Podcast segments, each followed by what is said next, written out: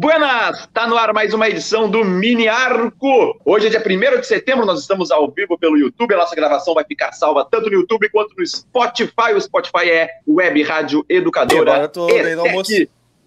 Olha aí, ó, o almoço do Léo Fagundes no ar aqui no Mini Arco. Estamos falando em nome da ETEC Padre Landel de Moura, onde você tem informação e profissionalização de qualidade com DRT. Venha para o curso técnico de rádio e TV Ligue 3907-4612, matrículas abertas. Pô, o Léo, o Léo tinha dito que dava para começar. Nós começamos, estamos aqui agora ao vivo no YouTube da Rádio Web Educadora. Já já o Léo volta aí para live. O Grêmio é tricampeão gaúcho, fato que não acontecia desde 1987. O Grêmio do Renato Portaluppi. E o Inter é líder do Brasileirão, mais uma rodada na dianteira. Então nós temos muita coisa para falar hoje aqui no Mini Arco. Fique com a gente até o final deste programa. Nós iremos debater muito, com muita descontração, com muita opinião, bom humor. Antônio Pereira, o Grêmio é tricampeão gaúcho. Antônio, muito bom dia. E aí, gurizada, tudo bem? Uma alegria estar aqui com vocês de novo. Olha, eu vou te dizer assim, ó, um jogo de domingo, quatro da tarde, eu em tempos normais não gosto de ficar em casa no domingo para sair, vou dar uma volta. Só que nesse domingo tinha Grêmio, tinha Caxias, queria assistir o jogo. E logo que o Grêmio fez 1 a 0 eu fiquei com aquela sensação assim: olha, vamos olhar um filme, vamos fazer outra coisa. Aqui é. é já foi, né? Já foi, tá resolvido. Eu falei: não, já vou foi. ficar olhando aqui, vou ficar olhando, conversando, olhando e tal.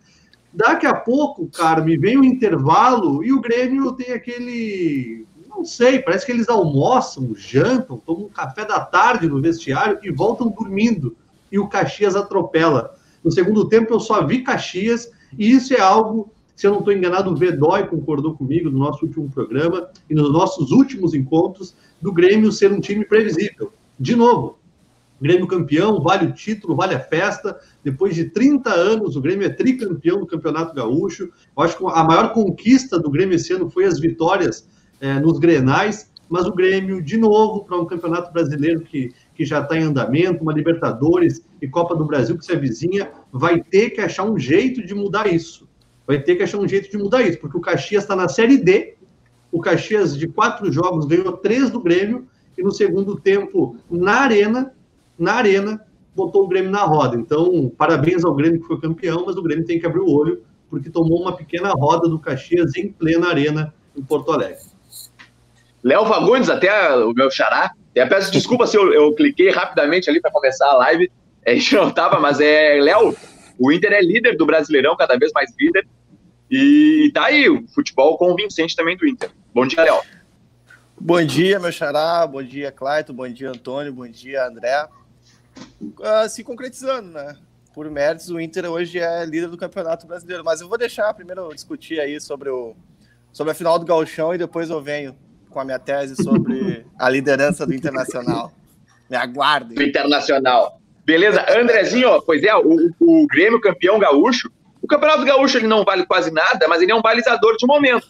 E os últimos anos são gremistas dentro do território do Rio Grande do Sul. Bom dia, André. Bom dia, Léo. É, o Antônio foi prefeito no, no comentário dele. Esse, essa final de gauchão refletiu duas coisas, que o Grêmio, a primeira, que o Grêmio é muito superior ao Inter. A gangorra está toda pro lado do Grêmio esses últimos anos, tanto que está ganhando, não é só os gauchões que ganhou nos últimos três anos, também ganhou a Copa do Brasil, Libertadores, Recopa, por aí vai. E também que a fase do Grêmio atualmente agora não tá boa, tanto que jogou mal contra o Caxias nesse segundo jogo, perdeu.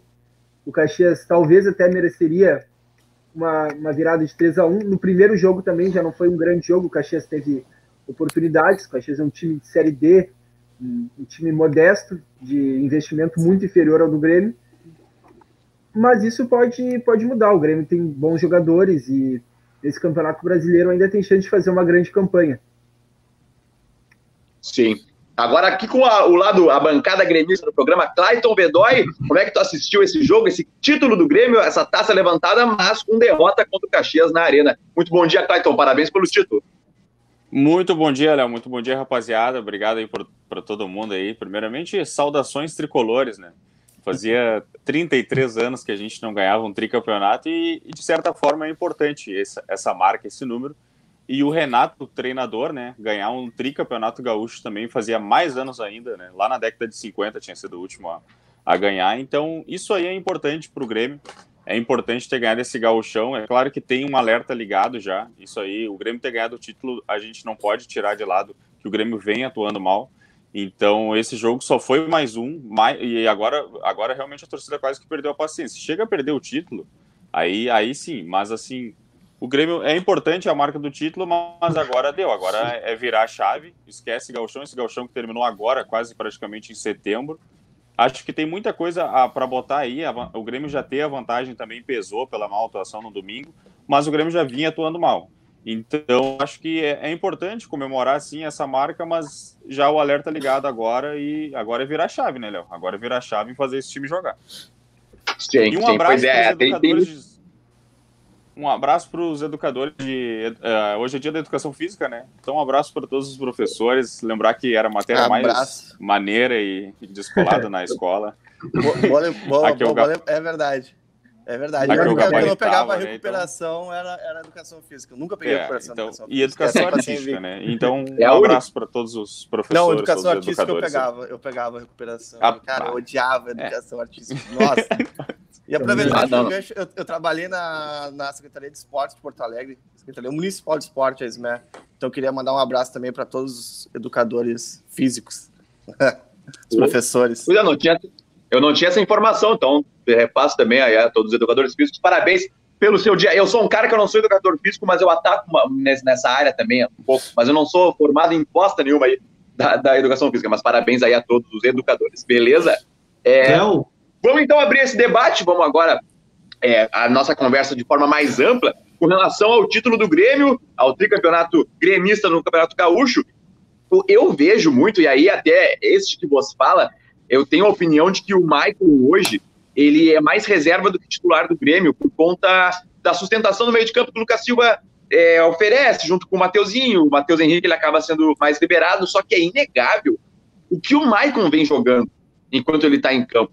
E para mim, essa má atuação do Grêmio, essa atuação desastrosa do Grêmio na, no final de semana contra o Caxias, ela passa muito pelo meio de campo. E o meio de campo que foi formado por Lucas Silva e Darlan, pelo menos nessa, nessa linha aí de dois jogadores que eu acabei de citar. Então, ô Antônio, não, não é, talvez não, não seja o momento, não sei, tu que tem uma opinião até que o Michael deveria ser titular realmente, é, de eu mudar minha opinião com relação ao Michael, de que o Michael tem, tem que sim ser titular do Grêmio, em detrimento do Lucas Silva, que o Matheus Henrique não tem como bancar nesse momento. Então tá aberto o debate aí, vamos que vamos. É, bom, olha, não sei se tem que mudar a tua opinião. Eu acho que é muito importante que a gente saiba lidar com as opiniões divergentes, né? Não tem certo e errado, cada um na sua. Mas tu me permite um gancho é, rapidinho, já que o, o Vedói falou ali do, do, dos educadores físicos. Hoje também, início de mês, é uma data extremamente importante, porque todo mês de setembro, já desde 2015, é tida como Setembro Amarelo, né? Que é uma campanha é, de prevenção ao suicídio. Né? O mês de setembro foi escolhido nessa campanha porque desde 2003, o dia 10 de setembro, é o Dia Mundial da Prevenção do Suicídio. Então, todo o mês de setembro se, se caracteriza por um setembro amarelo por conta desses transtornos psicológicos. Então, ainda mais um momento tão delicado como esse nosso, é importante destacar isso. Né? Não que o setembro seja o único mês para a gente tratar desses temas, né? mas que tenha também essa reflexão, porque a gente às vezes tem vergonha de falar de questões psicológicas e está tudo bem não estar bem também. Então, é um mês importante que, que eu acho que vale o destaque. Em relação ao Grêmio, eu acho que o Grêmio no primeiro tempo deu para o gasto, tá, Léo? Eu acho que o Grêmio no primeiro tempo deu para o gasto escondeu essa fragilidade do meio-campo ali com o Lucas Silva e Darlan. Eu acho que mais faltou do Darlan do que do Lucas Silva. Deu para ver que o Darlan não está pronto, ele ainda não consegue substituir o Matheus Henrique à altura como eu achava ano passado, quando nós íamos fazer as transmissões nos jogos, eu falava, bota o Darlan, bota o Darlan, dá para entender por que o Darlan não entrava. Tem potencial, tem condições, tem um estilo de jogo parecido, mas ele está bem abaixo do que foi o Arthur, do que está sendo o Matheus Henrique. Acho que o Darlan talvez não chegue nesse mesmo, nesse mesmo patamar. É, eu defendo a, a, a permanência do Maicon no time titular e até acho que o Renato errou na substituição porque na metade do, do segundo tempo já dava para ver o Caxias muito dominante. Faltava o cara que pegasse a bola e organizasse e distribuísse o jogo. E esse cara estava no banco, esse cara era o Maicon. E aí ele entra com o Thiago Neves, que mais uma vez não dá uma grande resposta, e o Maicon vai ficando como suplente até o final do jogo, quando ele entra com David Braz, se eu não estou enganado. E aí o, o, o, Renato já está mais naquele olhar de não vamos perder do que a gente pode ganhar. O que me assusta, porque o Renato tem essa, essa predisposição de jogar muito com o resultado embaixo do braço. Não é aqueles times que a gente admira que fala, ah, tá sempre atacando, quer vencer, fez dois, quer fazer três. Não. Renato tá perdendo, vai ganhar, não importa, vamos perder assim, bota mais um zagueiro, é lateral no Patrick e acabou. Eu acho que no momento, no momento, eu ainda jogaria com com Maicon e Matheus Henrique pela dinâmica de meio campo. Mas acho que cada vez mais o Lucas Silva vai se fazer um 12 segundo jogador, até pela vitalidade, pela, pela qualidade técnica, mas o Maicon ele ainda precisa ser peça importante nesse Grêmio, porque o Grêmio com um futebol mais lento e previsível, que fica com a bola, precisa estar com a bola, e sem o Maicon, o Grêmio não fica. Dificulta bastante. É. O, o, primeiro, o primeiro tempo que o Maicon faz no Maracanã contra o Flamengo é uma aula também. O Maicon ele joga demais naquela partida, simplesmente contra o Flamengo do Maracanã. Então, me faz refletir um pouco com relação a isso. Por exemplo, o Alisson, o Alisson, para mim, tá jogando muita bola também. O Alisson está muito bem ali pela direita. Então, tá tendo um futebol bastante convincente e sustentável jogando ali por aquela posição. E o Alisson, antes, quando ainda existia o Everton Cebolinha na equipe do Grêmio, defendia que o Alisson deveria sentar no banco do PP jogar. Então, são, são dois jogadores que eu, eu já prestava mais atenção é, sobre eles, em cima dessas opiniões que eu tenho, só que são dois jogadores que estão tentando me convencer, e claro, agora sim, o Everton Cebolinha e o Alisson é titular absoluto, não tem nem discussão. Mas o Maicon ainda está nesse processo. Pô, será que o Lucas Silva ali é melhor ou não é? Eu ainda considero que seja, mas o Maicon está jogando muita bola. Eu não sei a tua opinião sobre isso, André. E, e até, não precisa ser agora, mas temos que falar sobre Thiago Neves. Ah, podemos falar também sobre o Thiago Neves agora. Mas, Léo, o Alisson aquilo, ele faz algumas boas partidas, mas ele não entrega tanto ofensivamente. Ele não, ele tem mais de 20 jogos nessa temporada e fez apenas um gol. É média muito inferior ao Edenilson, que joga na mesma posição pelo Inter e a volante ele entrega alguma coisa para o Grêmio defensivamente, construção de jogadas, é um cara que vai para a área, tem a bola parada, levanta bem na área, mas eu acho que ainda falta alguma coisa e o Grêmio ainda poderia buscar um jogador nessa posição ou encontrar alguém. Tem muitos jogadores nessa posição bons na base, quem sabe dar uma chance. Ou até o Everton também, jogar o PP para a direita, botar o Everton na esquerda. Não sei, o Alisson ainda não me desce. E outra coisa que eu queria comentar, o GPR. Assim, olha, desde que voltou a pandemia, ele fez o Grenal lá na, no, no, Centenário, que ele fez o gol. Foi uma partida mediana, ele deu uma sorte, que a cobrança de falta dele estava indo para fora e o Moisés botou para dentro. Mas o ele não... no Grenal foi mal. Bem mal, né? Naquele, naquela partida, eu é. falo que ele foi mais ou menos por causa do gol. Ele deu muita sorte. Sim. E ele não tem feito uma partida boa.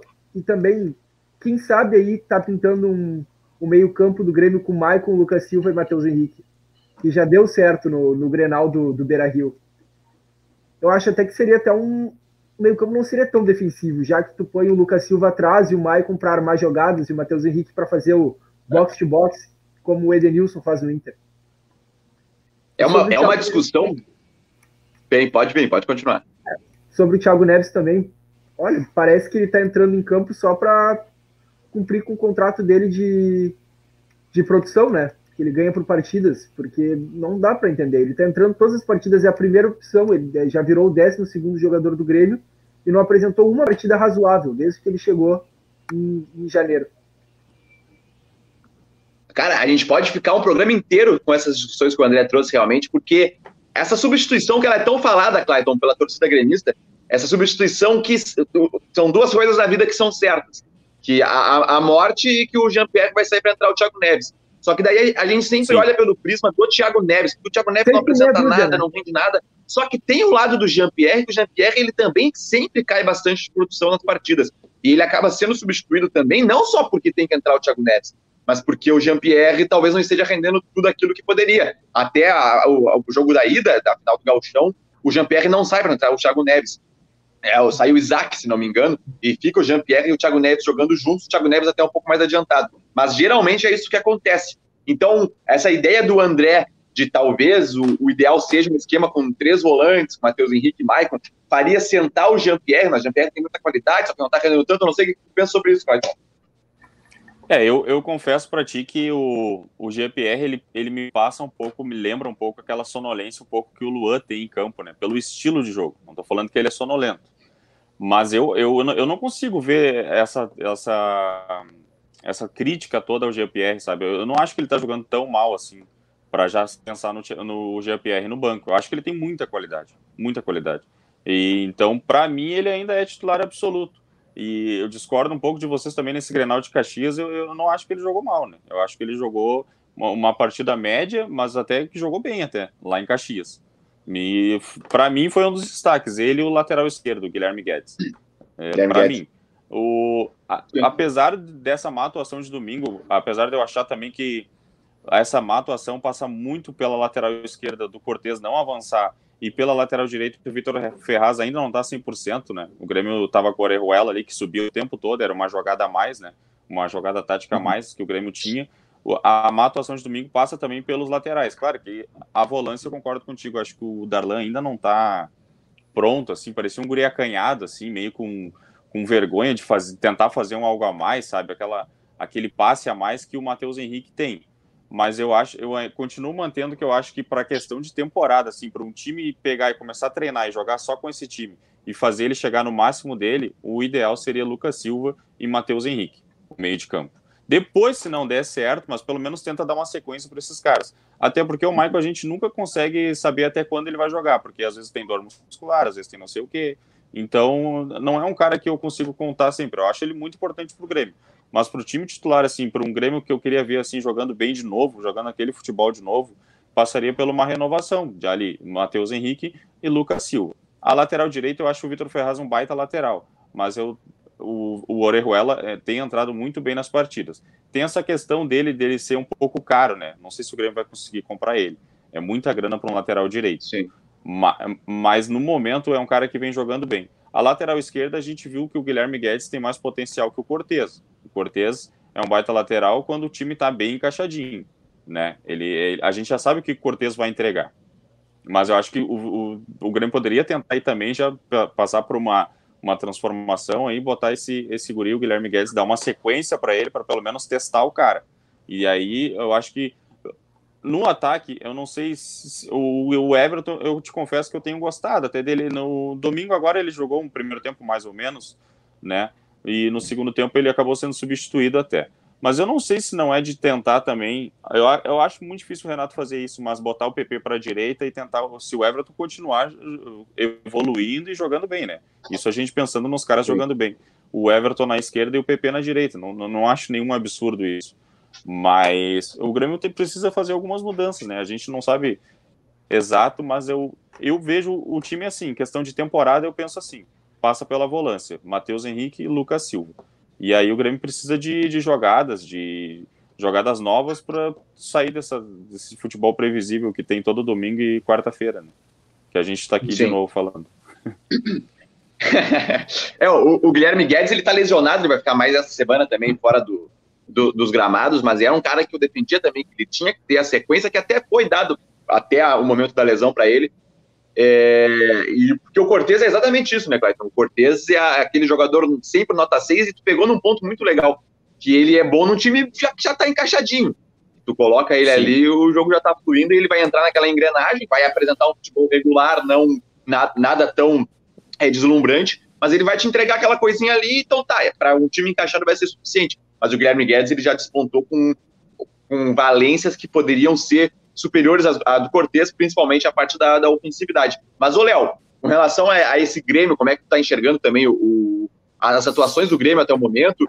O Grêmio já está há algum, algum tempo sem, sem vencer, uma sequência de quatro empates seguidos no, no Campeonato Brasileiro. Acho que não, não vence desde o Fluminense, salvo engano.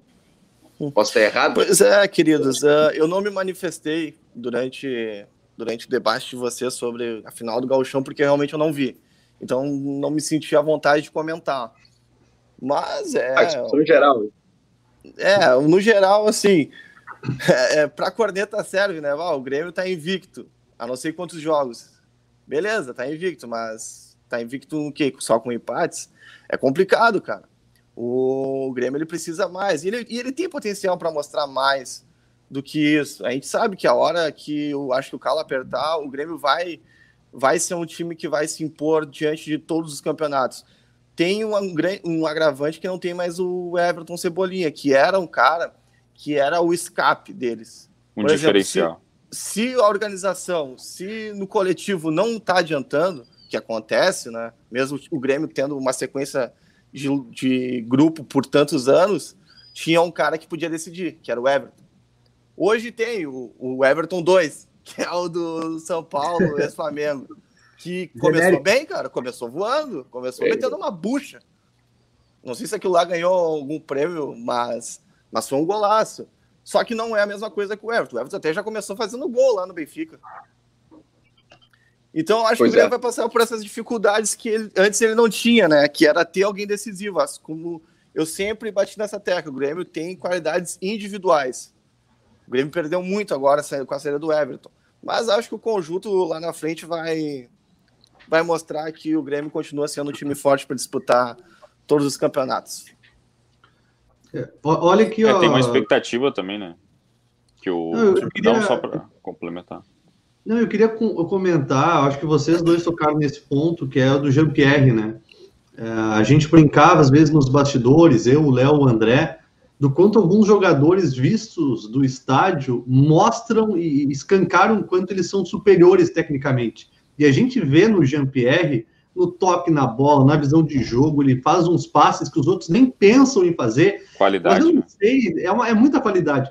Mas talvez, por essa autoconfiança tão grande no seu potencial, ele, tipo assim, ó, vou jogar o primeiro tempo, vou jogar bem aqui, vou dar os passes, beleza, fiz minha parte, no segundo eu volto dormindo. Porque tem essa mesma sonolência que a gente vê no Luan. E eu fico meio preocupado, assim, é, não sei se é uma sensação de empatia, de ver um jogador tão bom, tão bom, com tanta condição, como a gente viu no Luan, como a gente viu no Ganso, e eu fico meio receoso, será que esse talento não vai se perder?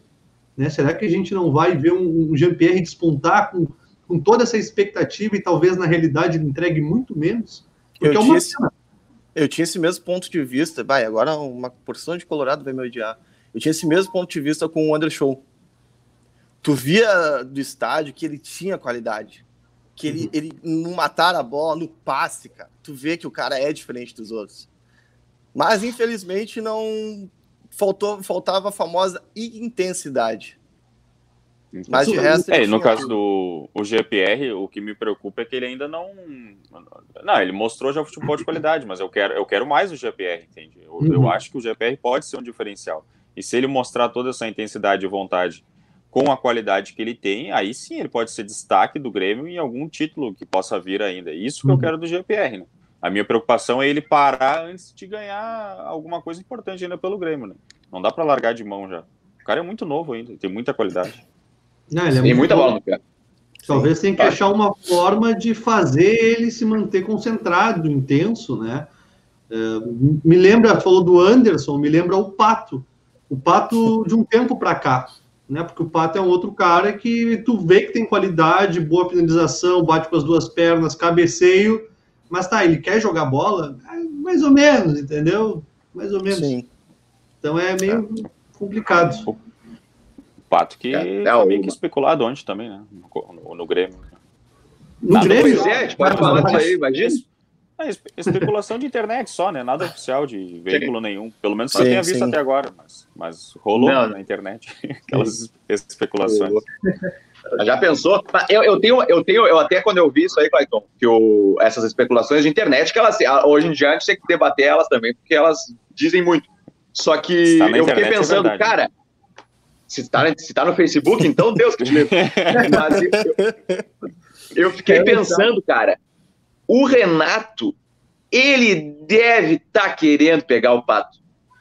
é aquele tipo de jogador que ele pode recuperar. O Grêmio precisa de mais um jogador de frente. Traz o Pato, é um tapa de luva no co-irmão, é um tapa de luva no Internacional. claro, é tem a questão do salário, teria que se reduzir. Mas é, é aquela questão da recuperação do jogador. O, o Renato, eu, eu tenho a teoria de que o Renato tá louco para pegar o Pato. É, eu não, é. eu não iria, porque o Pato gosta de estilo de homem poderoso, né? Berlusconi se visitando. Ah, é. não tem, não, A, A Rebeca não pode deixar isso. é, Ah, o é. Renato não vai mais deixar a Carol pisar no, no estado. É, então ele não traz o fato, porque se o Berlusconi deixou, então. O- É, eu, eu pra manter a minha coerência, né? Como eu falei que eu acharia uma boa contratação pro Inter, eu, eu acho que é uma boa contratação pro Grêmio, né? Embora a maioria dos gremistas queiram me matar, mas é, é a Mas minha só em opinião. ter- Acho que seria uma em, boa ter- em contratação. termos de valores, ele negou 500 mil de salário para o Inter e podendo chegar É. a 700 com, com um contrato de produtividade. Então, ele vamos dizer assim, vamos dizer que ele negou 700 mil para o Inter. Ah, É, mas eu acho olha, que ele já tava que bravo com o Inter, ô Léo. Acho que ele já tava Não, bravo com o Tudo Inter. bem, tudo Mas, bem. mas- se mas com, tivesse com bravo. todo, Tem, tem- todo tem entrevista dele bravo falando que o Inter não convidou ele pra nada. E nem ele, nem o Luiz Adriano. Tá bem. Olha aí, ó, plantando Agora. Outra Não, coisa, não, eu concordo. Eu, eu concordo- não, eu acho, eu acho que todas aquelas pessoas que participaram da campanha do título mundial de 2006 deveriam ter sido convidadas. Acho que foi um erro mesmo da direção. Tu acha que o Inter trata mal os seus ídolos, Léo? Acho. Ô, Léo, Que acho. opinião sincera agora. tá, mas, Eu Léo, Infelizmente. Vou- Léo, responde pro Clayton. Responde Fala, pro fala. Clayton só dizendo que o Renato não, o Renato não foi na inauguração da arena. Não, não foi. é. Aí, não, Uma bem. relação particular dele com o Odone, né? Não, Claro mas que é o que o Grêmio é Renato. muito mas, acima não, mas disso, é que, né? não, mas, mas, O é mas muito na acima verdade, disso. mas é que o Renato ele Só quis é dizer, torcedor. Não, mas é que o Renato é torcedor do Flamengo, né? Não tem muito Ah, a ver assim o com. O Gabriel. Mas só para falar sobre os ídolos do Inter, já passou da hora. Ter uma estátua do Fernandão, do Fernandão não, do Falcão no Beira-Rio. Já passou da Não, hora. Falcão. Já passou da hora. E tem que ser ali na- dentro do estádio, tipo como é a do Romário lá em São Januário. Dentro do, estra- do estádio, atrás ali do gol da goleira que ele fez, aquele gol espetacular que eu não vi em nenhum outro lugar. Um gol que nem aquele que ele fez na semifinal contra o Atlético Mineiro no toque na, na tabela de cabeça com o escurinho.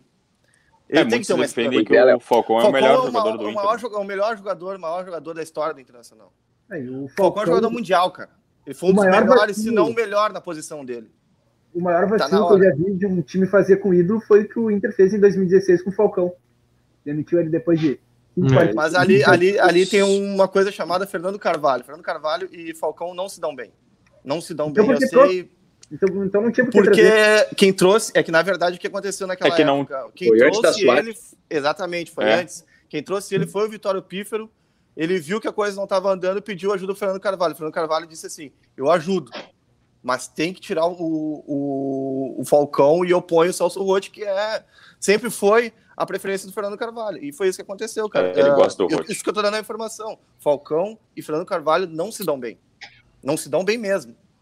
Eu já tive conversa é. com o Falcão, uma vez eu tive o privilégio de conversar com ele e ele me contou algumas coisas. Ô, mas então vamos trazer pra cá, não dá? ah, não dá, não dá, não dá. Ah, 28 aí, minutos tá. de programa, a primeira É máscara. diferenciado esse cara, né? Não dá, não dá. Cara, ô, e é muito legal. Eu, quero, quero deixar aqui o registro de maior carinho e amor pelo, pelo Falcão. Primeiro, pela história dele com o Inter. Segundo, porque eu trabalhava num cartório ali na, no Moinhos de Vento, dentro de um, tipo um centro comercial. E o Falcão tinha uma loja, ah, tem o escritório dele nesse centro comercial. E ele sempre tomava café numa cafeteria que tinha ali embaixo. E eu olhava ele e ficava assim, puta, como é que eu vou falar com esse cara, velho? E cada vez passava daquele nervosismo, aí teve uma época que se discutiu se no jogo do Inter e Fluminense, na semifinal de 75, o Inter foi com três volantes. Era uma discussão que estava tendo aqui no estado. E aí eu peguei esse gancho e eu, ah, vou perguntar para ele que, pô, quem é que vai saber mais do que o cara que tava É. lá? Cheguei, Tem alguém que sabe, é ele. ah, cheguei assim, ele tava sentado tomando café e eu, ô, Focão, posso te fazer uma pergunta, cara? E ele prontamente assim, claro, pode. Daí eu fiz a pergunta, ah, é verdade que você jogaram com três volantes lá no Rio contra o Fluminense 75? Ele, não, é verdade. O... Aí contou lá que o... Esqueci, o Rubens Minelli organizou o time dessa forma, porque o Fluminense era um time muito forte, era a base da seleção brasileira. E, cara, e aí fomos conversando sobre várias outras coisas, assim, chegando ao ponto, cara, olha, olha o quanto esse cara é, é especial. Olha aí. ó.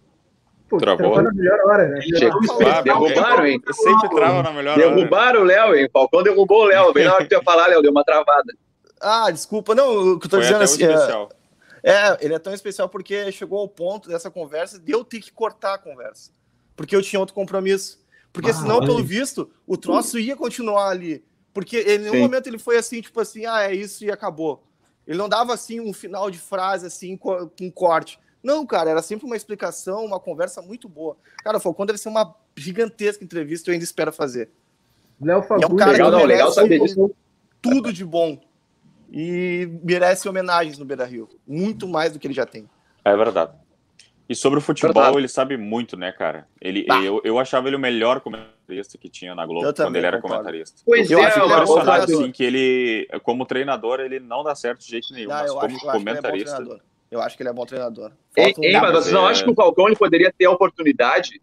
É, eu, eu- eu enxergo o Falcão, se tu entrega um, um elenco do Palmeiras pro Falcão desde o início do ano, para ele fazer um trabalho bem regradinho, eu não, eu não sei se não daria, não daria coisa boa. A única dúvida que eu tenho do Falcão é vestiário, é, é condução de grupo. Ele vem com a teoria, ele sabe tudo, ele sabe parte tática, não sei das quantas, mas ele ainda não teve essa oportunidade de pegar um time grande também, eu acho que não vai ter, só se der uma reviravolta muito grande. É, Acabou, pra já dizer que botar vai em que prática- não é grande. Não, Não, vai ter, vai Só ter, um vai ter, vai ter. Ele quer, ele quer continuar na carreira de treinador. Ah, mas já passamos, né? Eu acho que Alguém vai ter que não, eu resgatar também ele, não acho, vai ser um é, o- é Palmeiras. o que eu falei, entendeu?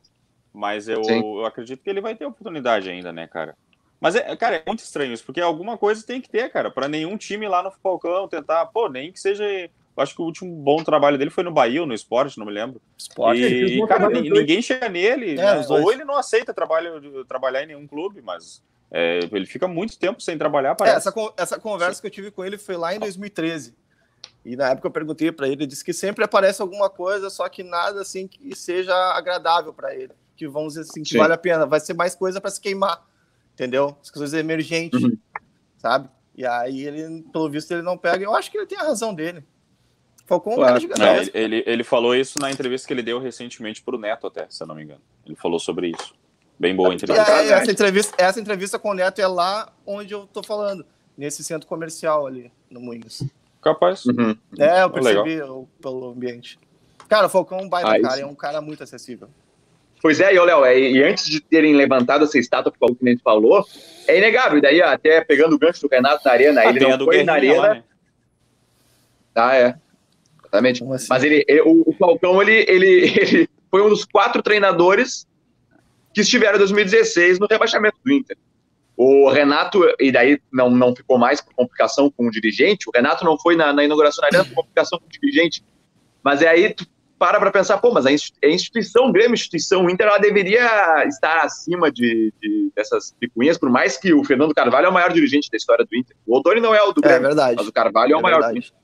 É, um pouco complicado, então já ficou essa leve, é, essa, essa cicatriz bem pequenininha, porque o torcedor do Inter, óbvio, o Falcão ficou cinco jogos naquela, naquela campanha, mas é inegável que ele tá naquela construção, naquele, naquela construção ou É, o- desconstrução do Inter que culminou com o O rebaixamento. treinador que, pra mim, que, que, que é, para mim o que mais ajudou o Inter a cair, embora ele fale que não, que ele saiu, deixou o Inter em nono, mas pra mim é o Argel.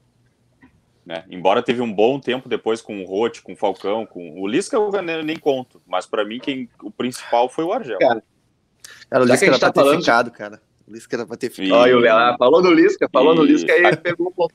Aquiles aí. O Zago era pra Mas só pra falar do Argel mesmo, técnico. que eu sempre falo do Argel em todos os programas. Ah, entre Zago Não, e mas Guto do Ferreira Argel. nem se compara, né? Sim. Entre Zago Não, e- e o Argel- Zago. Zago. O Argel ele faz parte de, uma- de um hall de treinadores. O Argel ele foi anunciado pelo CSA No CSA. no dia é de verdade. ontem, 31 de agosto. E a torcida do a torcida é uma obra, cara. A torcida do CSA foi protestar. Não, pelo amor de Deus, o cara nos traiu ano A passado. torcida do CSA aquela tá igual a fatídica- do, tá igual a do, a do Barcelona lá invadindo o estádio. Lá, o Isso, não cara. né? Mas o Argel, Lembra- lembra- assim, Lembra daquela apresentação rapidinho daquele. Eu não lembro qual foi o treinador que eles anunciaram no Flamengo, cara. E tinha uma torcida. O Valdemar. Valdemar. Valdemar, Meu lembra? Deus Vai ser o senhor Valdemar. Esse ah, vídeo é ah, ah, obra, né, fora cara? Valdemar. Esse vídeo é Na uma mesma hora, cara. Que loucura. Melhor vídeo. Ai, ai. É, é engraçado. Mas o É Argel- tipo quando o Twitter oficial dos clubes anuncia alguma contratação, alguma coisa, o cara olha embaixo nos comentários assim. Ah, tá louco. Isso. Ali tem os melhores comentários. Mas o Argel, o Enderson Moreira o Wagner Mancini, o Guto Ferreira, e por aí vai, dá para listar mais. Cara, eles são treinadores que eles conseguiram entrar nessa engrenagem, eles conseguiram entrar nesse sistema de trocas é, toda hora de treinadores aqui no Brasil, que tu vai ligar a televisão no Sport TV, na, na Globo no final de semana, na Fox Sports passando Copa do Nordeste, e tu vai ver eles na TV treinando um time que tu nem imagina. Quando vê ele vai estar no esporte é. ou no Ceará. Eles entraram no sistema de uma maneira tão enraizado, cara, que eles não saem mais. O Wagner Mancini está no Atlético Goianiense agora. E há quanto tempo que o Wagner Mancini não faz nada que é, é, é uma cultura, virou uma cultura cara, aqui no, no futebol brasileiro. O Argel foi pego um, um que tá o tempo todo e trocando de time é o Dorival, né? O Dorival Júnior também, né? Caiu Pô, agora. Foi demitido agora também, é. Caiu o Jorginho agora. no Curitiba, pegando o, o exemplo do Atlético, o Jorginho voltou pro Curitiba, cara. O Jorginho ele treinou acho quatro vezes já o Curitiba em cinco anos. O Renato é... é... Eu, eu não sei, esse cara tá toda hora mudando de time. O Geninho também. É Pegou que nem o Inter ano, ano, passado, né? Contratou o Zé Ricardo ano retrasado. É Zé Ricardo é outro desses aí todo. também, ah. tá sempre trocando. É tem, vários, tem vários, tem vários. Mas ó, vamos falar do Brasileirão? Então, já que a gente tá, a gente fez um baita de um gancho, viu? Começou do Falcão, foi para treinador. Treinadores do Brasil, agora vamos de Brasileirão. O Inter é líder, eu até coloquei no título aí da, da nossa live aqui no YouTube, também vai ser o título do nosso programa no Spotify, Web Rádio Educadora ETEC, no Spotify, obviamente, que o Inter está convencendo. Eu que botei esse título, e aí, obviamente, foi a minha opinião em cima disso. O, o Grêmio ser campeão não é, não é opinião, é fato. O Inter está convencendo, já passa a ser uma opinião. Para mim, o Inter está apresentando um futebol bem legal, um futebol bem consistente. Eu adoro essa palavra, eu sempre falo isso aqui no Miliar. Está apresentando um futebol bem consistente e mais uma vez venceu no final de semana o Botafogo. Agora, foi, agora a vítima foi o Botafogo por 2 a 0 O Inter pega o Palmeiras fora de casa na quarta-feira 2 de setembro, às 9 e meia da noite. Mas eu queria saber de vocês, começando aí pelo André, é, como é que tá, na tua visão, o Inter, as atuações do Inter, tá te convencendo tanto quanto a mim, André? Nem tanto, acho que ainda pode melhorar. O Inter, do, o Inter, o Cudê acertou totalmente o meio-campo do Inter agora. Talvez melhore quando volte Dourado, ele já tá treinando com bola, mas treina com bola, volta para academia. O meio-campo do Inter com Lindoso, Edenilson, Patrick e Bosquilha foi o melhor que o Inter já encontrou. Só que ainda eu acho que o Inter está fazendo mais, mais partidas, não, está fazendo boas partidas, mas ainda tem alguns defeitos por não ter um centroavante. O Inter não consegue reter a bola lá na frente. O Inter volta toda a marcação, me lembra até o tempo do Odair, toda, toda a marcação do Inter fica atrás do meio-campo, porque o Thiago Galhardo não fica entre os zagueiros, nem ele, muito menos o D'Alessandro. E, e eles são obrigados a voltar por características para o meio campo. E o Inter vai bem no ataque quando pega um contra-ataque e ataca em bloco, que vai o Patrick, vai o Bosquilha, vai o Galhardo, da Alessandro lança a bola, aí o Inter melhora. O Inter faz bons ataques, assim como foi o segundo gol do Inter. Foi de uma jogada bem trabalhada, desde o lado da defesa. E também quero ressaltar o que quase ninguém está falando, as boas atuações do Sarabia, lateral direito, finalmente se encontrou. E o Inter não não vai conseguir ficar com ele até o final da, da temporada, em fevereiro. Em dezembro ele vai embora se o Porto não, não aceitar uma proposta por ele agora nessa janela, porque o Inter não tem como contratar ele. O Porto pagou 5 milhões e meio de euros e parece que não fica. É, a única, a única alternativa que o Inter tem é se o Porto aceitar mais um ano de empréstimo, porque o Porto não, não aproveitou muito o salário quando teve por lá, né? É uma situação parecida com a do Orejuela, que o Brighton trouxe ali é, antes que parecida, o, né? Os dois lateral direito. É, mas o Orejuela os dois jogando muito bem. É. Os dois chegaram com desconfiança e estão mostrando um futebol bem, bem legal. Tanto que o Sar... Teve gente dizendo que o Rodinei é melhor que o Sarabia. Não, para um pouquinho. Maluco. E, e, inclusive foi esse que falou. Não dá, não dá. Sarabia é bem melhor que o Rodinei e agora está tá apresentando esse futebol. Antônio, o Antônio o falou que, que o Inter ia ter... Instagram só e pronto. Isso. Ah, é, baita Instagram. é verdade. Assim como o Jonathan Alves também tinha um baita Instagram. Ah, Mas o... Alves. É verdade. O Antônio disse que o Inter ia ser campeão brasileiro. Eu tô começando a acreditar no Antônio. Shopping. E eu continuo acreditando, viu, Léo? Eu acho que o Internacional chega talvez no melhor esquema tático até agora. É claro que sente a falta do Guerreiro, como o André bem destacou. Mas eu acho que é, as nossas conquistas também elas têm que ter algumas feridas, algumas derrotas. E o Inter já teve algumas porradas que tornaram esse grupo mais coeso. Acho que até mesmo os próprios Grenais. Então, e, e, também as últimas derrotas recentes, ano passado e tal. Acho que o Inter vem forte, acho que o Inter vem forte, é um dos concorrentes diretos ao título. Acho que o grupo todo quer, acho que seria um feito e tanto para o Colorado. Eu continuo apostando no Inter, claro que não é não é um assunto morto, a gente está em campeonato, é assim no início do campeonato, né? Então tem outras equipes, o próprio Grêmio, tem Palmeiras, tem o Flamengo, que a gente não pode descartar, mas eu acho que por todo o contexto, o Inter, para mim, é um dos meus favoritos. Se eu fosse apostar as minhas fichas, eu apostaria no Inter. E já que a gente falou aqui do Orejuela rapidinho, porque a torcida gremista sempre nos corneta aqui, que a gente fala mais do Inter, já tá falando de estátua do é Falcão. É, o André, no começo do ano, destacou que o Orejuela seria titular. E eu disse jamais, nunca, de maneira de maneira alguma. O Vitor Ferraz é, é, muito melhor, mais completo, tem mais a ver com o esquema do Grêmio. Orejuela é titular. Nesse momento, é. Orejuela. Então, eu dizia que o Vitor Ferraz casava muito bem com o Alisson. Isso, isso. E deu para ver que quando o Orejuela tá muito tá melhor campo, Orejuela, né? eles têm muito mais encaixe, muito mais dinâmica, muito mais fluidez do que o Vitor Ferraz. Então, uma ressalva aqui ao destaque do André, super correto por, lá no começo do ano, o Orejuela. Por isso que o André é o que ganha mais, né? Entre a gente. Ah, é? Ah, é? é tá bom, então. Comprou esse fone agora aí do Grêmio? É, até mudou, de cor. Não, mas eu acho que o Inter não, é, favorito. Tá. O Inter vem forte, o, o, time é bastante completo. Eu acho que tem muita intensidade. Eu estava lendo hoje uma matéria de que no primeiro treino com o Cudê, o Galhardo chegou a vomitar, quase passou mal lá, tamanha intensidade, a gente vê isso refletido no campo, né? Então eu acho que o, que, que o Inter vem forte. Eu achei muito legal essa. Eu só, eu só li o título dessa manchete. Thiago Galhardo disse que quase desmaiou no isso, primeiro isso. treino do Cudê. É, mas, ô, Léo, eu vi até pegando, foi no Globoesporte.com, e aí eu, eu vou ser bem. Eu vou, Ctrl C, Ctrl V, vou te fazer essa pergunta aqui, vou sair correndo. Uhum. O Internacional joga hoje o melhor futebol do Brasil? Vamos lá. Parafraseando o Renato. Vamos lá, agora eu vou começar a minha tese sobre o Inter. Vai. Que é a liderança. Tá. Primeiro, uh, eu vou contar uma novidade aqui para algumas pessoas. Para vocês não, porque vocês são pessoas extremamente inteligentes e no debate eu já vi que vocês repararam isso, mas tem muita gente que não sabe disso que eu vou dizer. E o que eu vou dizer é uma coisa um pouquinho forte. O Inter não é o Bayern. O Inter não vai chegar agora, amanhã, quarta-feira, contra o Palmeiras na casa deles, vai meter oito. Tem gente que não sabe disso. Tem gente que acha que o Inter tem que dar espetáculo porque o Inter é líder. E não é por aí. O Inter tem sim um grupo fechado, tem uma ideia coletiva e com isso consegue bons resultados e consegue também o desempenho. O jogo do Inter contra o Botafogo, no segundo gol, pega o segundo gol, tem transição de bola, tem marcação, tem perda de bola e recuperação, tem infiltração e a finalização para o gol. Tem tudo isso no, no segundo gol do Inter. Então o Inter é um time muito bem treinado. O Inter, o André falou que quando marca, quando o Inter marca uh, a saída de bola, perde um pouco de qualidade ali no meio de campo. Eu acho que não.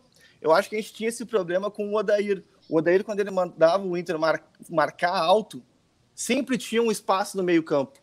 Um espaço de, sei lá, uns 20 metros é, do jogo, dos jogadores do Inter. marcava alto era o Dourado, que ele ia marcar lá os zagueiros e como o Inter não tinha um centroavante, era o Nico Lopes e às vezes o Potker, eles recuavam, daí o Dourado não ficava no meio campo. Pois é, tu vê no, no, no time do Cudê não, ataque em bloco, a zaga também sobe. Então isso, isso faz com que o Inter consiga uh, uh, fazer bons jogos. Outra coisa que o, que o Eduardo Cudê está conseguindo fazer, que o nosso querido Odair não conseguia, ele é bom técnico, vamos lembrar. Ele joga da mesma fora, da mesma forma uh, dentro do Beira Rio e fora do Beira Rio. Isso ajuda muito no campeonato de pontos corridos e longo, que nem o brasileiro. Então é o seguinte: o Inter tem repertório, porque se tu for ver os gols do Inter no Campeonato Brasileiro, o Inter tem gol de escanteio, tem gol de infiltração, tem gol de uh, contra-ataque, tem gol de jogada pela direita, tem gol pela jogada pela esquerda, tem gol de cruzamento do Moisés tem gol. Então o Inter Que tem bastante fazem. repertório. E o Inter tem o melhor ataque, a melhor defesa, o artilheiro. E o artilheiro do campeonato. Então eu só quero terminar dizendo Então- assim: o Inter é líder com justiça. Por seus merecimentos, o Internacional é o líder do Campeonato Brasileiro. Chegamos, passamos um ponto difícil, que é chegar na liderança. Agora vem o very hard, que é se manter líder. Ou se manter brigando ali pela primeira, segunda, terceira colocação. É isso que eu tinha para falar sobre Bom, o Internacional. o Léo, ele, e ele começou dizendo que o Inter não é o Bayern. Mas agora, Não, não depois dele terminar de falar, o Inter é muito melhor que o Bayern. Pelo, pelo Ele convenceu ele muito é melhor, que o O. Inter é bem treinado. Não, ele já tá pensando lá O na Bayern frente do média Mundial de- de Clubes já, que ele já tá falando de... Tu viu- Tu viu que a, a pergunta do Léo Pérez foi se o Inter tinha o melhor futebol do Brasil. O Léo já tava falando Bayern, Inter, ele já tá vendo lá na frente. Não, o problema é que- é que- É, é é outra que eu não- eu não sei Entendeu? por quê. Ele, nem... foi criado, foi criado aqui no, no Rio Grande do Sul que para te ser líder tem que dar espetáculo. Para onde eu olho, tem sempre o, o Inter é líder, O- mas. mas O o Grêmio em ah, 2008 não vem fez uma campanha- foi líder durante o campeonato todo, quase, não tinha. Também o Grêmio não tinha peças naquela época, né? E eu- eu- acabou perdendo no final para o São Paulo, mas não, não chegou a ser um time brilhante no, É, não, futebol. tem né? algumas pessoas que esquecem disso, tem algumas pessoas que esquecem do Brasileiro de 2017, que o Corinthians é campeão, Corinthians. jogando Corinthians, de Corinthians. uma forma. Horrível. Mas é que- Ganhava o jogo por o que 1x0, acontece. 2x1. Sempre Gol do jogo. retranca. Um time muito forte, né? Um time ah, com uma boa marcação, mas que sempre era por uma bola. Mas era um futebol feio. Exa- Ninguém gostava de ver os jogos do Corinthians. E o Corinthians foi campeão, velho. Claro. É, não, a ah, questão só quando, questão- quando o futebol não tá brilhante, assim, a, a questão que mais preocupa os torcedores é se vai conseguir manter até, a, até o final, né? Pro Inter é Que é difícil, fa- porque o Inter ainda tem um, um grupo muito pequeno. A gente não tem muitos jogadores, pra, ah, muitas peças para poder trocar, sabe? É mais ou menos aquilo ali que tá em campo. O Inter tá contratando, tá contratando É, o Inter tá Abel sem Hernandes. atacantes, né? O Exatamente. Inter, esses pontos que o Inter contrata- tá conseguindo agora é contrata- muito importante pro Inter. Muito importante. Porque o Inter tá muito desfalcado. E vem Libertadores Copa do Brasil logo na sequência. Tu- Vários vão ter isso, mas. Tu precisa de Aí grupo para isso aí, cara. Precisa Sim. de grupo. Pois é, E o Inter tá indo atrás. O Inter, como eu disse, contratou o Abel Hernandes. Ah, o Inter contratou agora também um Danilo, que é um jogador do Mirassol, de 17 Pro anos, sub-20. é jovem. É pro sub-20, mas quando vê, já preenche. O Inter erra, o Inter errou em ter emprestado o Guilherme Pato para Ponte Preta. Acho que deveria ter mantido, principalmente agora que o Potker se machucou. Sabe? Ali eu acho que o, erro, o Inter cometeu um erro, mas muito bem. Vem tentando trazer, vem tentando repor. O Inter vai tentar brigar agora pelo Jorge, lateral esquerdo. O problema é que tem muita gente interessada nele, então Ah, esse é não um vai ser baita uma lateral, mas eu acho que. Seria um- só em Eu acho outubro para chegar aqui. Só em outubro. Esse- Só em outubro, Não, não, isso. mas, isso. mas ah, acho que o Inter Ah, e o faz vão um acabar fazendo um uma, é, uma É, a gente tá em setembro. contratação grande em outubro. É, Acho que o Grêmio E também vai, vai, vai pegar alguém ali pro ataque ali em outubro. E É, o é, é, o Grêmio precisa também. Não sei se o Danilo Messi, não sei se o Messi vai esperar até outubro, mas alguém vai vir. Alguém vem. Pô, eu fiquei, eu fiquei Claro. triste que o, que, o, que o Ibrahimovic renovou. Achei que ia vir O agora. Ibra, ah, o Ibra já descartou. tem É, agora tem Soares, Messi e o Cavani não fechou ainda, hein? Olha, Ah, é, o Cavani Olha o Cavani. Cavani. Ca- o Cavani, o Cavani pode ir pro Real Madrid, hein? E o Soares, olha o Soares, vai sair. Olha, Ah, tem o baixo, Soares né? No meio Tá avenida, shopping. Mas o futebol brasileiro ali, pegando o que o Léo falou de 2017, e eu também falava em 2017, o Corinthians ele ganhou aquele campeonato brasileiro porque, por dois motivos. O primeiro deles, o Grêmio tava só, o Grêmio, desde que o campeonato chegou, só foca em Copas. Mas o motivo principal, eu tô dizendo que o Grêmio poderia ter muito bem ter sido campeão brasileiro em 2017, mas claro, ganhou a Libertadores, pelo amor de Deus, melhor que encomenda.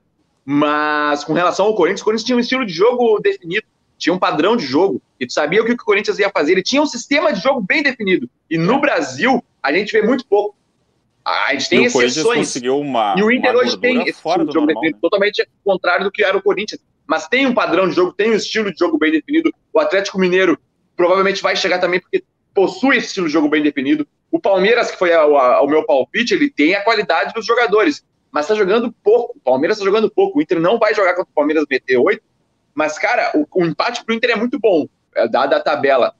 Mas hoje eu não vejo como um absurdo o Inter ganhar do Palmeiras, porque o Palmeiras joga mal. O Palmeiras joga um futebol medíocre. Nada perto do condizente com o que os seus atletas podem apresentar. O Palmeiras ganhou pouquíssimas partidas contra times da primeira divisão. Eu não vou saber aqui dizer o número exato, mas olha, no máximo dois jogos. Sendo que jogou no Paulista contra quatro equipes, três equipes no máximo, ou no mínimo, na verdade. Quatro equipes de Série A é, e o Palmeiras não ganhou. Pois é, então o Corinthians foi campeão em 2017 por conta disso, porque um padrão de jogo, o elenco era bem inferior a, a, a alguns times.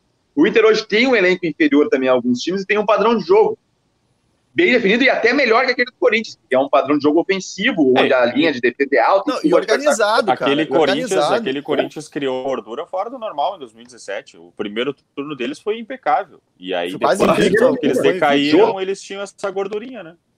E aí acabaram sim, conseguindo sim. ficar na é, ponta é, até o, o final. O André falou ali do Saravia, que, que tá dando bom resultado, eu também concordo. Acho que vem mostrando mesmo a que veio.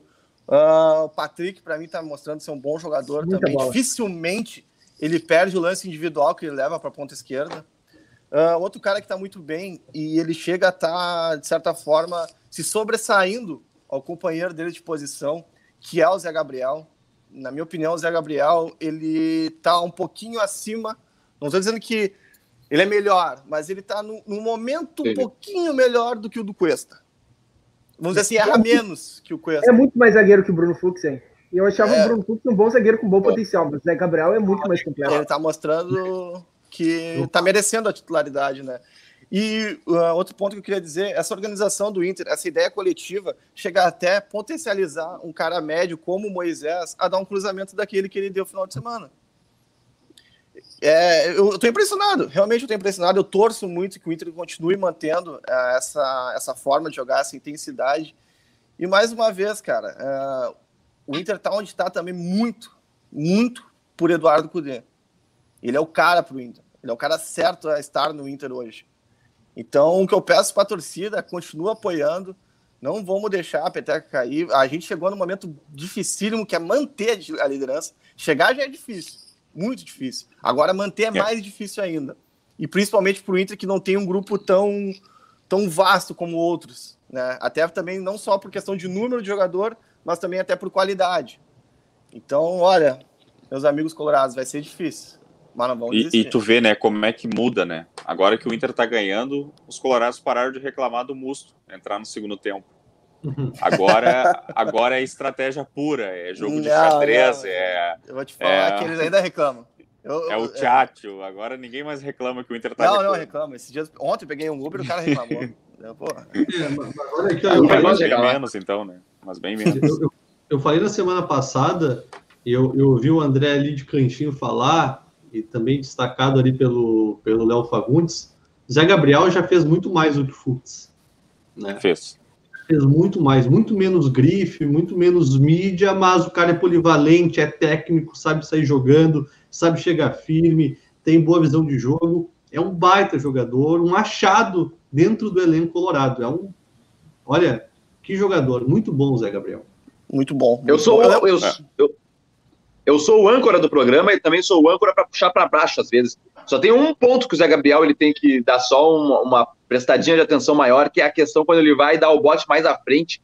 Mais uma vez ele já se atrapalhou é, e quase resultou em gol. Quando o Botafogo resultou em gol, mas foi bem anulado na, pelo VAR. Inclusive, se não tivesse VAR, era 2 a 2 o jogo, né? É outra discussão que a gente é. poderia fazer, Coitado mas já dá com 54. Dá pra pular isso aí. Dá, dois gols bem anulados. Dá pra pular, dá pra pular. É, a importância do VAR a gente já sabe, né? Mas tem só isso, mas o Zé Gabriel, eu tô de acordo com você, o Zé Gabriel já apresentou mais eu critiquei bastante. Não, eu lembro que teve é um engraçado episódio... esse negócio do VAR, né? Ontem o Cuca, vocês viram o que o Cuca falou ontem? Não. Que o VAR tá tirando a emoção do futebol. Pô, um cara profissional vir falar isso.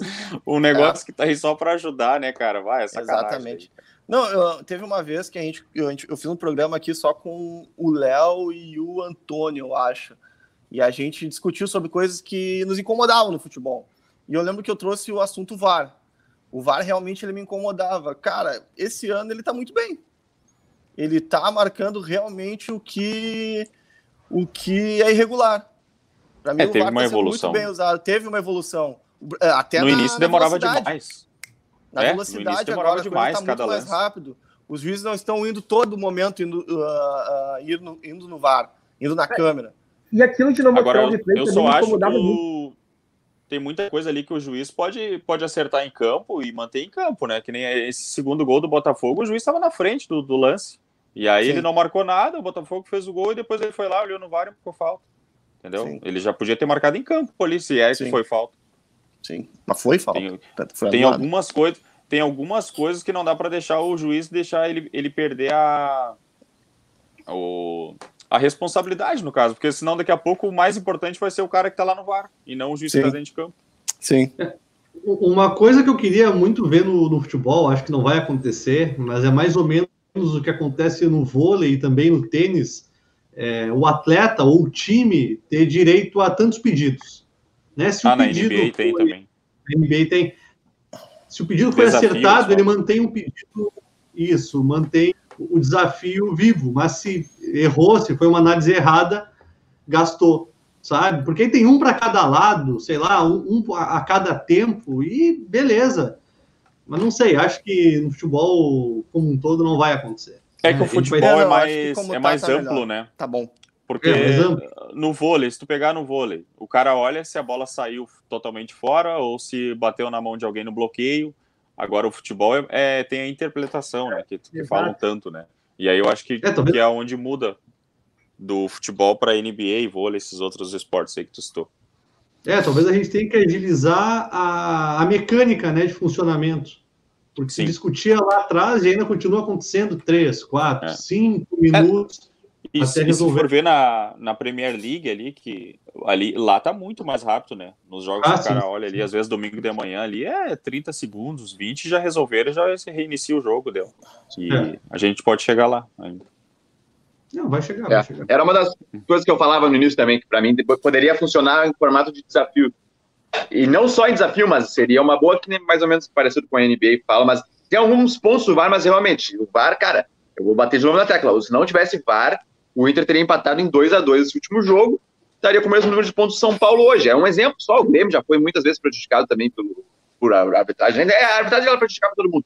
E nós aqui no Sul, eu até tenho essa teoria bem conspiratória de que nós no Sul a gente ainda é um pouco mais prejudicado que os outros também, porque estamos fora do eixo. Mas daí é outra, outra seria outra discussão. Mas, gurizada, o Grêmio é campeão gaúcho pela terceira vez consecutiva, 39 vezes foi campeão, assim como nós colocamos no nosso Instagram. O Inter é líder do Brasileirão. Vamos ver é, se vai conseguir manter até o final. O Inter que teve a melhor arrancada desde 1979. São coisas muito positivas. Assim como é extremamente positivo o Bar do Chico. E o Bar do Chico, é, nós temos todo o nosso texto que nós sempre falamos sobre as coisas boas do Bar do Chico, por que até ele, mas nada melhor do que pegar o comentário de uma pessoa que ia no Bar do Chico, ia no tempo normal, e sente muitas saudades de ir pela qualidade que era do Bar do Chico. E eu vou ler o comentário da Paula aqui no nosso Facebook, tá? Da Paula Pérez. Coincidência ter o meu sobrenome aqui. Mas é, tá? Mas Paula Pérez, tá bueno? Ela bota aqui, ó, sobre o Bar do Chico. Muita saudade do Bar do Chico. Era sagrado, toda semana, ponto de encontro da família. Juntar os amigos, almoço de sábado e aquela caipirinha que não tem igual. É, esse é o comentário da Paula Pérez sobre o Bar do Chico, que está há mais de 40 anos no mercado. O melhor bar da Zona Norte de Porto Alegre fica na rua Doutor Ari Ramos de Lima, número 37, bairro Vila Ipiranga. Então, não é a gente que fala, é a realidade. O Bar do Chico é o melhor bar da Zona Norte de Porto Alegre e hoje veio aqui é, mostrado, ilustrado pelo comentário da Paula. Beleza, Paula? Um grande beijo, valeu pela audiência de sempre.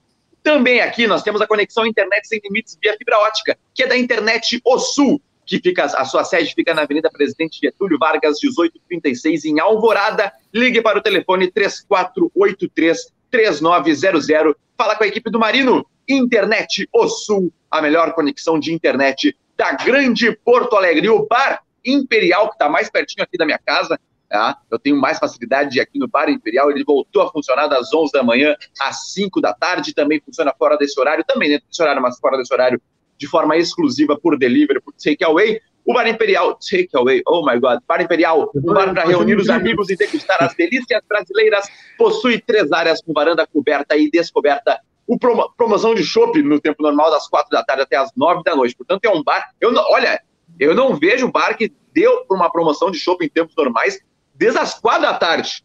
Quatro da tarde já pode tomar aqui, ó, promoção de chopp. Deus, que, que saudade dessa, dessa promoção de chopp do Bar Imperial. Fica na rua Santana 375, portanto, pertinho de casa. Siga-os, na minha casa, siga-os no Instagram, arroba Imperial Poa. E para quem nos acompanha pela live, a live fica salva no nosso YouTube, então vê por imagem, vê que eu tô toda hora tomando uma coisinha aqui na caneca da MD Brindes, que é o lugar certo para você pedir o seu utensílio personalizado. Canecas, camisetas, bonés e tudo que você possa imaginar da maneira que bem Vou encomendar entender. a minha, né, Léo? Manda tua imagem. Ó, encomenda, encomenda que é, é, é vitória na certa.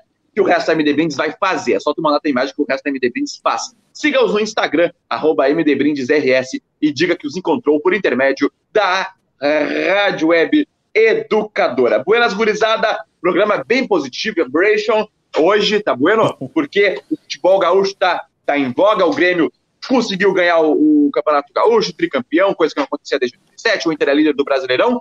E, mais uma vez, o Miniarco, na minha modesta opinião, foi de muita qualidade. Então, deixa um abraço pro Antônio. Valeu, Antônio. Valeu, gurizada. Muito obrigado. Até semana que vem. Valeu, André. Feito, gurizada. Abração. Peitoria, Clayton.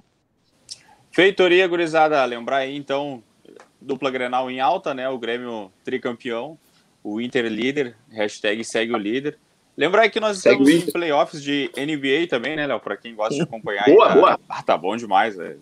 O cara tem que dormir cedo e dar um jogão daqueles ontem. Só acordei, Ah, a é, primeira Deus. coisa foi olhar o, o resumo. Eu vi E- OKC, Houston, mas eu, eu vi dando aquelas pescadas, tá ligado? Eu dormi, eu Sim, acho que sim. metade do último quarto, mas no final eu vi. É, e deu OKC no final das contas e vai ter jogo 7. Né? E é isso Coisa que a gente boa. quer. Cada vez mais jogos. É o E é isso aí, gurizada. certo? Um, um abraço pra vocês. Dali, Clayton, entra, né? Não, o jogo 7 é o decisivo? Isso. Sim, é o último. Pode ir Último, até o né? jogo 7. Daí agora. E, e deu o jogo 7. Só que, tipo assim, o KC e Houston era. É, é uma. É uma. É uma. Não, eu não digo uma zebra, mas é uma vingança do Chris Paul, que era do Houston Rockets. E o Houston Rockets tem o Barba e o Westbrook, né? Que são dois caras que eram do, do OKC e se venderam pro Houston. Então tem Meu todo essa- Deus. esse clima de vingança. E foi até o jogo NBA. 7. Vai dar. NBA é mais legal que Brasileirão. Valeu, Léo. Valeu, querido. Um abraço pra vocês todos. Nos vemos aqui semana que vem. E hashtag Dali. segue o líder. Peitoria, então. Estamos encerrando a live. Até a próxima. Tchau. Valeu!